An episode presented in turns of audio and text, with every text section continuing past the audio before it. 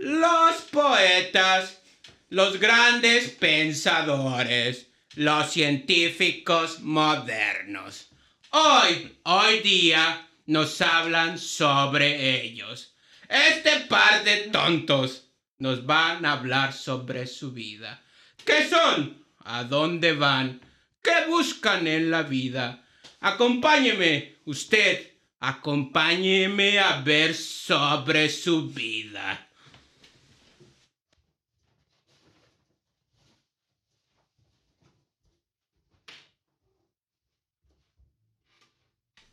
Bienvenidos a otro... Ah, cabrón, ¿ya estamos, ya, ya estamos grabando? Mi micrófono, ¿qué hace ahí? Ay, Dios productora. mío. Producción. Producción, ayuda.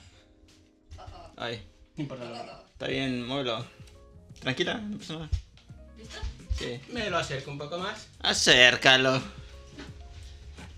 Acércalo. Perfecto. Perfecto. Hola. Hoy estamos en un episodio especial. Es un poco sobre nuestra vida. ¿Quiénes somos, no? Sí. Un poco eso. ¿Quién es usted? Ah, empezamos por mí. Bueno, mi nombre es Víctor Manuel Velasco Berreyesa. Si Hola, me Víctor. buscan en Google Scholar, búsquenme como Víctor Velasco-Berreyesa.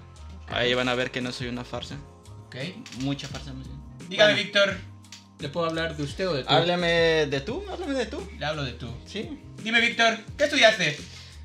Ay, bueno, la prepa yo la estudié en el CONALEP. Estudié eh, una carrera que se llama. Ay, ¿Cómo se llamaba? Asistente directivo, que básicamente es. Estudiar para secretario eh, o administración de empresas. Y ya después este, estudié la licenciatura en física en la UDG, la Universidad de Guadalajara, en el CUSEI. Mm, interesante. Ah, ok. Ah, dime un poco más de ti. Ah, ya nos dijiste qué estudiaste y dónde Ajá. estudiaste. Y ahora dinos sobre qué fue tu tesis de licenciatura. Mi tesis de licenciatura. ¡Ah! Es una historia un poquito graciosa y trágica a la vez. Tal vez ¿Por más qué? trágica. No sé. Porque, o sea, yo, yo cuando iba en la licenciatura fui a hacer un verano científico que básicamente vas y haces una estancia, ¿no? A, a otra universidad. Una estancia Ok. científica. Y fui a Guanajuato. Se llama el verano del fin. Pero Bello bueno. lugar, eh, bello lugar. Mi proyecto era hacer una trampa de iones, así muy casera, ¿no? O sea, básicamente la hice con madera eh, y acrílico. Y bueno, la idea era solamente atrapar unos iones, ¿no? Una trampa lineal. Pero mi asesor, mi asesor de ahí y yo, la verdad era un, era un poco nefasto y me caía muy mal. Un dato curioso, conocí a su asesor y sí era un tipo nefasto. Ajá, pero no sé qué pasó, que como de caernos mal, de repente nos empezamos a caer muy bien. Mm, ok, ok. No sé si eso habla mal de mí, pero me, me dijo, ¿por qué no haces la tesis conmigo? Así Ok. le seguías aquí, al menos ya casi acabas, ya hiciste la trampa. Y dije, bueno, sí, ¿por qué no? Entonces, bueno, me quedé haciendo la tesis con ese güey. Y... Ay, escucho pasos. Ajá, está- estaba haciendo la tesis con ese güey y tengo miedo, tengo mucho miedo. Escuchando que están discutiendo. Estábamos grabando. Verga. Güey, estamos grabando. Estamos grabando, güey. Mejor pausa. Sí, pásale. A ver, ¿qué- ¿en qué me quedé? Cuéntenos. em, ¿por qué, ¿De qué fue su tesis de licenciatura, perdón? Ah, ¿desde ahí? Sí. por esa parte. Bueno, otra vez, como. Ah, cabrón, de vu. Este. ah, yo. Ajá, es una historia curiosa y trágica. ¿Mm? Y un poco graciosa. Tal vez más graciosa que trágico. Pero bueno, yo hice. Durante mi licenciatura fui a hacer una estancia de verano científico. Se llama el programa Delfín. Pero bueno, hice una estancia de verano científico en Guanajuato. Y el- la hice con un señor que era un poco nefasto. Dato curioso, sí conocí al señor y sí era nefasto. Bueno, era un físico, ¿no? Y el güey, este, el tema era hacer una trampa de iones. Ok. Y bueno, al principio nos caíamos muy mal, ¿no? Pero ya después fue, fue como de mes y medio la estancia. Entonces, no sé qué pasó al final, que nos caímos bien y salió el experimento, ¿no? Yo hice una trampa de iones, este, muy... ¿Cómo se dice? ¿Casera? Muy casera, porque la hice de madera, ¿no? Y de acrílico. Y, está, y básicamente atrapé harina cargada. los iones, ¿no? Y bueno, nos caímos bien y me dijo, oye, ¿por qué no haces la tesis conmigo? Este, ya hiciste la trampa, ya casi acabas. Y dije, bueno, ¿por qué no? Sí, al menos así me, me ahorro la... Me ahorro un gran paso, ¿no? De buscar asesor y qué tema hacer. Ok. Y bueno, accedí con ese güey este, a hacerla. Y ya era un viejo con muchos excesos, ¿no? O sea, pisteaba, Efectivamente, era un viejo con muchos excesos. pisteaba mucho, no comía bien y, y ya estaba viejo. Entonces, yo me acuerdo que o sea, yo estaba trabajando en Guadalajara y ese güey me supervisaba desde Guanajuato. Y un día estaba escribiendo mi tesis y pensé, ay, ya está viejo y no se cuida, no más falta que se muera. ¿Y qué pasó, doctor? Víctor. Ah, recibí un mensaje Ajá. del hijo de un amigo de él y me dijo, ay, se, se murió.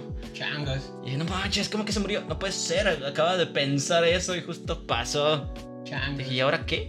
¿Nos está usted diciendo que nuestros pensamientos influyen en nuestra vida diaria? Ah, me está diciendo que lo maté. Entonces yo lo maté. Oiga, algo muy importante. Eh, ¿De dónde es usted? ¿Dónde nació? No, no nos dijo, nos dijo su nombre, pero no. Ah, yo soy tapatío, así, en Guadalajara. Muy bien, qué bonito lugar. Ya. Bueno, ¿puedo continuar con mi tema? Eh, sí, eh, De licenciatura. ok, por favor. Ajá, y bueno, se murió, ¿no? Entonces, este, había este, un asesor, ¿no? Que me caía, digo, un, un maestro que me caía muy bien, un doctor más bien. Era un alemán que trabaja en la, en la universidad, se llama Thomas Goring, Eh, ¿Qué universidad? la de Guadalajara, Ok. la UDG, en el CUSEI. ¡Woo! Y... Ajá, y bueno, ya le dije que no tenía asesor. Bueno, que tuve una, pero se murió. que necesitaba un nuevo tema. Y ya me dijo que sí, que trabajara con él. Y ahora este fue muy distinta la tesis, ¿no? La hicimos de... Básicamente estudiamos las fases del sueño. O sea, el ciclo en el que duermes. Es que tiene... Hay, hay como seis fases, creo. Ok. Despierto, dormido. la de dormido tiene una, dos, tres, cuatro y la REM, ¿no? Ok. Pero bueno, el punto es de que la gente, o sea, le ponía electrodos a, la- a los pacientes cuando duermen En la cholla, ok. en la, en la cholla, ¿no? Esa máscara que, En esa, tatema. esa cachucha que te ponen, muy incómoda, por cierto, Ok. y te miden, ¿no? Las, las, este, los pulsos cerebrales, y ya pues tienes ahí información, ¿no? Entonces nosotros la analizábamos, esa información y creamos unas cosas que se llaman matrices de correlación. Ok. Entonces, básicamente, como un experto ve los electroencefalogramas, que son esas cosas que te ponen, ellos ven ahí mediciones, ¿no? Dicen, ah, aquí este güey, en, estos, en este minuto estuvo en fase 1, en fase 2, ¿no? O sea, ellos, dependiendo de esas ondas, te clasifican el sueño. Ya veo.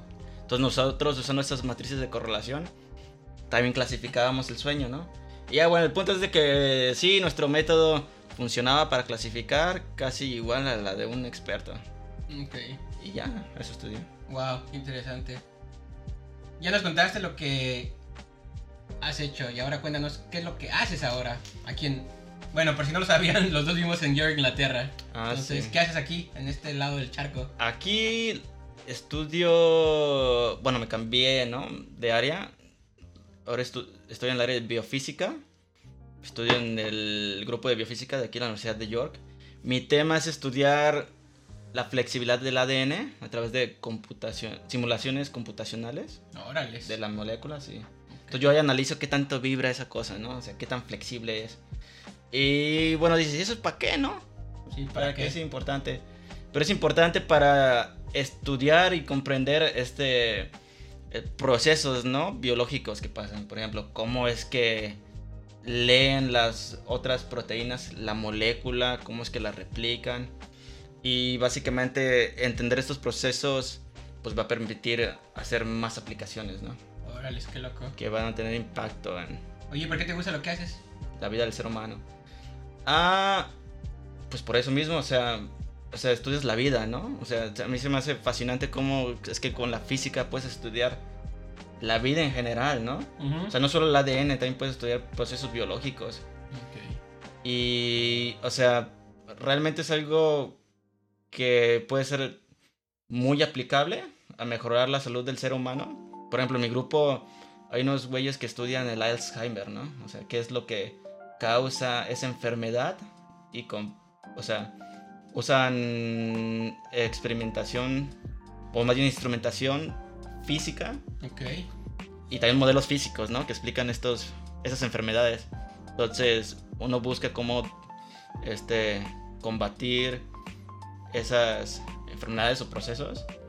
Y bueno, sí, cómo mejorar la calidad del ser humano. Entonces, por eso me gusta mucho.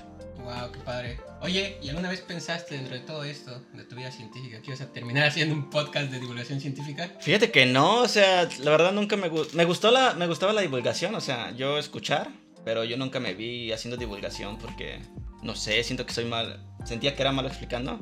Ojalá no sea malo explicando. Y ya, pero, o sea, desde que empezamos a hacer esto me gusta. Me gusta mucho. Muy interesante. Una última pregunta. ¿Y cuando no estás haciendo ciencia, qué haces? Lo que todo hombre hace. Lo que todo ser humano hace. Ok. Jugar a Age of Empires. Ok. No, la verdad, toco mucho guitarra. Aquí. Sí, sí. enfado lo, a los lo notado los enfado a los contigo. roomies. Sí. Por la noche hago mi doctorado. Por las mañanas toco la guitarra. Un poeta. Y a veces, Todo un trovador urbano. pues jugar de videojuegos, ¿no? Es la pandemia, chavos. Interesante. La culpa la. Sí, es la pandemia, chavos. ¿Qué más puedo hacer? No puedo contar con la gente. Ay, voy a jugar. Muy bien. Oye, ¿no se preguntó por qué quise estudiar física? ¿Por qué? No lo, te- no lo tenía planeado, pero ahora pre- te pregunto, ¿por qué quisiste estudiar física? Me preparé para esa pregunta. Pues fíjate, mi historia remonta a cuando era un, un niño chiquito. Ok, un O sea, yo, yo me acuerdo que había un cuarto, ¿no? En mi casa. Era el último cuarto. Y ahí me gustaba encerrarme a jugar, ¿no? Con mis monitos. O sea, mis juguetes. Y también hacía monitos de plastilina. Ok. Yo me imaginaba que era un científico. Y que inventaba, pues, mis es- naves espaciales cosas así, ¿no? Hasta yo me imaginaba que iba al gobierno y le pedía feria para hacer mi nave espacial. Bueno, terminaste al menos haciendo Mira nomás, mira qué tan acercado era de la realidad. Y. Ajá, entonces yo, yo siempre quise, ¿no? Quería entender cómo funcionaban las cosas. Entender por qué funcionaba la luz, por qué funcionaba la tele. Yo no, yo no sabía, ¿no? Quería saber. Pero cuando fui creciendo, pues esta idea se, se desvaneció, ¿no? Y cuando entré al CONALEP a estudiar administración, o sea, ya, ya no tuve materias como física, matemáticas, Ok. o sea, me cambió el mindset, ¿no? Yo por alguna razón quería estudiar administración de empresas. Ok. Pero luego ya cuando estaba acabando la carrera, la prepa, me, me acordé, ¿no? De esto cuando era niño. Dije, sí, tal vez debería estudiar física. Dije, pero como escuchaba de que, ay, la ciencia no deja, la física te vas a morir pobre. Ya. Dije, bueno, tal vez debía estudiarla como hobby. Primero debía estudiar administración, ya después estudió física. Pero un día hablando con mi papá, le conté eso, ¿no? Y me dijo, mijo, no seas pendejo. Ok, o sea, Este, sí, estudia, estudia lo que quieres, ¿no? Y dije, pues sí. Y ya dije, sí, pues ya me voy a meter a la física, la verdad me, me llama más la atención. Mm, qué padre. Muy y bien. esa es mi historia. Muy bien, qué padre. Ahora, a ver, doctor, ¿y usted quién es? bueno, Cuént- Cuéntame de usted. A ver, sí, para. a ver, a ver, este... ¿Quién eres, güey? Bueno, pues yo me llamo Eduardo Solís Mesa, nací en Ciudad de México. ¿Y qué más? A ver, ¿qué- quieres- ¿qué más quieres saber de mí? Cuéntame qué estudiaste.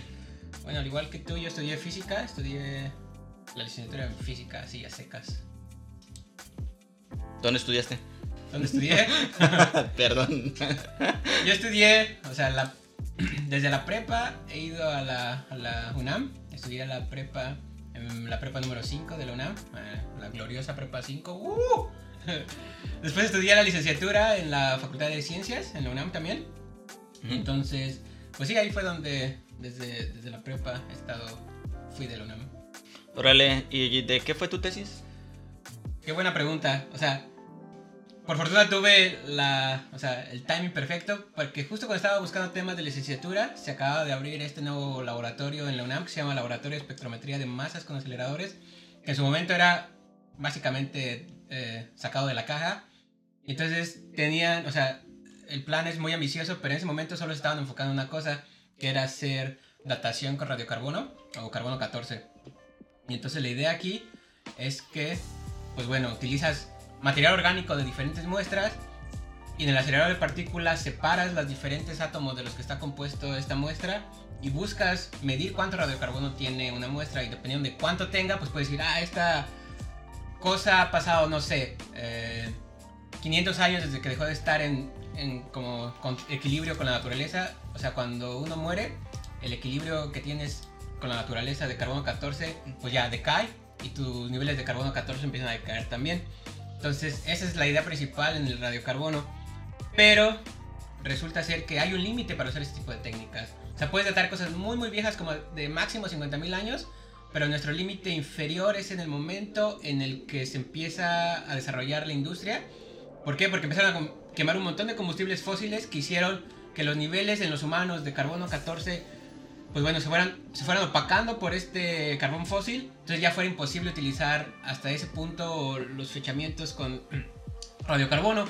Pero bueno, resulta ser que durante la Segunda Guerra Mundial que empezaron a hacer eh, pruebas nucleares, o sea, liberaban tanta energía en la atmósfera que resulta ser que bueno, eh, se creó un montón de carbono 14 artificial que nosotros fuimos incorporando a nuestros cuerpos y entonces todas las personas que nacieron durante esas pruebas nucleares y después pues tienen un nivel anómalo, anómalo de carbono 14 y entonces eso te da como una huella digital digamos de tu año en que naciste.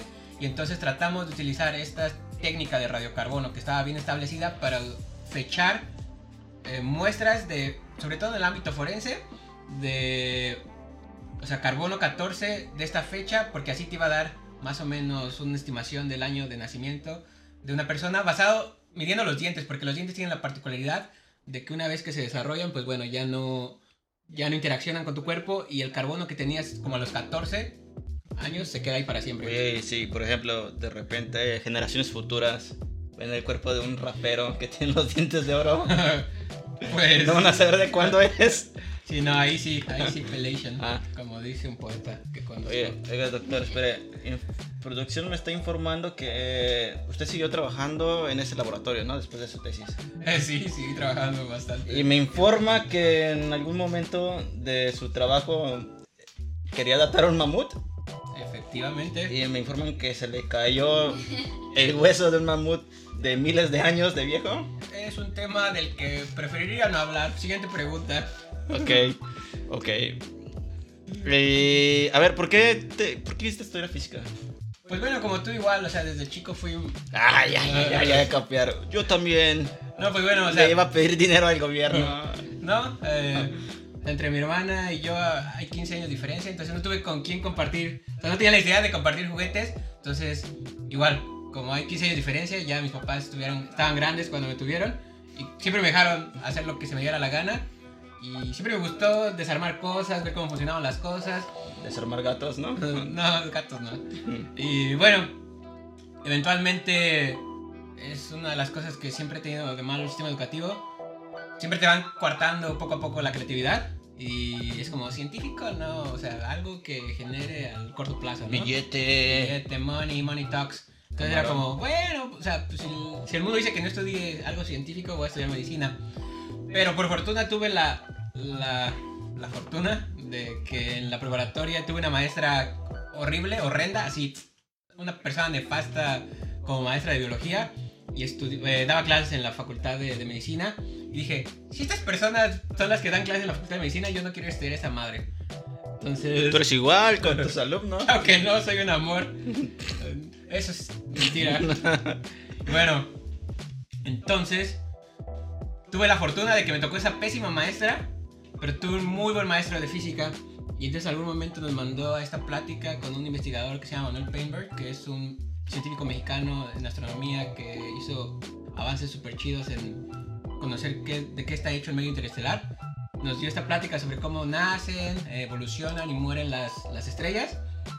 Y al final nos dijo, bueno, si quieren estudiar astronomía, van a tener que estudiar primero física, después eh, la maestría, el doctorado. Y así fue como caí en las garras de la física. O sea, como todo el Te mundo. sedujo, te sedujo. Me sedujo la astronomía, Ah. como a todo el mundo. A través de ese Pero por- señor. Sí, a través de ese señor. te sedujo. Pero bueno, por fortuna no seguí haciendo astronomía y me dediqué a otras cosas. Bueno, muy bien. Oye, entonces, me informan que estudias en la Universidad de York, ¿verdad? También, sí. Con razón estás aquí. Pero, ¿y qué, qué estudias ahorita? ¿O qué haces? ¿Qué te Ah, pues bueno, eh, azares del destino también cambié de campo como tú. Entonces, eh, estudiar física nuclear aplicada. Ahora estudio física nuclear aplicada. ¿Qué? No, ahora hago algo que tiene que ver un poco con fusión. Ya no te dejan tocar mamuts. ¿eh? Ya no me dejan tocar. A partir de ese incidente ya no puedo tocar nada que tenga más de 100 años de, de antigüedad. Y entonces, pues bueno, lo que hago ahora es tratar de entender un poco de la interacción de láseres con materia bajo un concepto mucho más general que es la fusión nuclear. O sea, lo que estoy haciendo tiene un poco que ver eh, con el desarrollo de fusión nuclear eventualmente. Mm, muy bonito. ¿Y por qué te gusta lo que haces ahora? Bueno, como te dije, eh, o sea, cuando vine para acá, cambié completamente de, de campo, entonces poco a poquito me he empezado a, a enamorar más este, esta rama, porque la parte romántica es que la fusión nuclear es como el santo grial de la producción de energía, pero al mismo tiempo es algo que ni tú, bueno, ni todos los que estamos en este cuarto vamos a poder apreciar, tal vez ni nuestros Ni hijos, los que hijos de nuestros escuchan hijos. esto. Sí, ni los que escuchan esto posiblemente van a poder ser partícipes de Mm. consumir energía producida por energía fusión nuclear. Pero sé que bueno, eh, aunque es un pequeño pedacito, va a estar ahí sirviendo para futuras Contribuyendo. para contribuyendo a la humanidad. Para, Qué noble, qué noble eres. Eh, sí, siempre. Ajá. ¿Y te gusta la divulgación? ¿Pensaste acabar haciendo un podcast? Bueno, ahí sí diferimos tú y yo, porque yo sí era como algo que siempre me, me llamó la atención. Cuando estaba chico nunca vi Cosmos, pero Big Man era como lo que tengo que ver siempre, todos los días. ¿Quieres hacerte el Big Man? ¿no? Quiero ser el próximo Big Man mexicano, ¿no? O sea, me gusta lo que hace, o sea, considero muy noble el trabajo de los divulgadores en México, pero digamos que el 70% son muy aburridos, ¿no? Óyeme, somos de ese 60. No, no, somos del no, 40, claro que no. 40 divertido. Sí. Y eso era lo que realmente me llamaba a ver Big Man, que era un sujeto con bata verde y pelo chistoso, una rata. Entonces hacían cosas súper chidas y eso fue lo que también me... Cuando estaba chico era como, quiero estudiar, eh, no sé, no física, sino ciencia, por alguien como él. Y pues bueno, eh, sí siempre tuve como en la mente en algún momento querer dedicarme a, a ser divulgador científico. Bueno, y ahora que ya nos mostraste todo ese Eduardo académico, ahora cuéntanos, ¿qué es lo que hace Eduardo cuando no hace ciencia? O sea, el 98% del tiempo. sí, el Eduardo No, no es es- cierto, ¿eh? El Eduardo no científico es bastante aburrido realmente. No, no hace mucho. Confirmo, confirmo. O sea, al igual que tú, me la paso peleando Vanish of Empires contigo o con mi gran amigo Matt. A nadie le importa. A nadie le importa que crees que no se ve. Y pues bueno, si no juego contigo videojuegos, pues a alguien se le ocurrió hacer una banda de cumbia y ahí tienen a su tonto tocando el saxofón para la banda de cumbia. Próximamente. Entonces toco el saxofón, juego contigo videojuegos, con mi amigo Matt. Ah, ese güey que. Pues, ya saben lo, lo de siempre, si no películas, leo, cosas así. Aburridísimo. No, no, no, para nada. Bueno, pues gracias amigos, estamos en otra Sí. misión más, un poco más personal de, nuestras vidas. Y pues bueno, sigan viéndonos, denle Sí. like, Sí, denle like, suscríbanse campanita, y bueno, vean todos nuestros capítulos, por favor, ámennos. please. Gracias. Bueno, chao.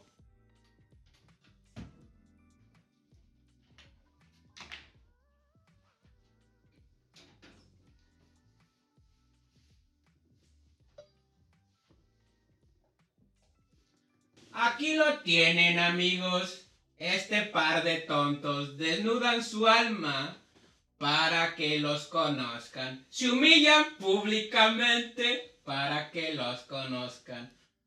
Suscríbanse, disfrútenlo. Gracias.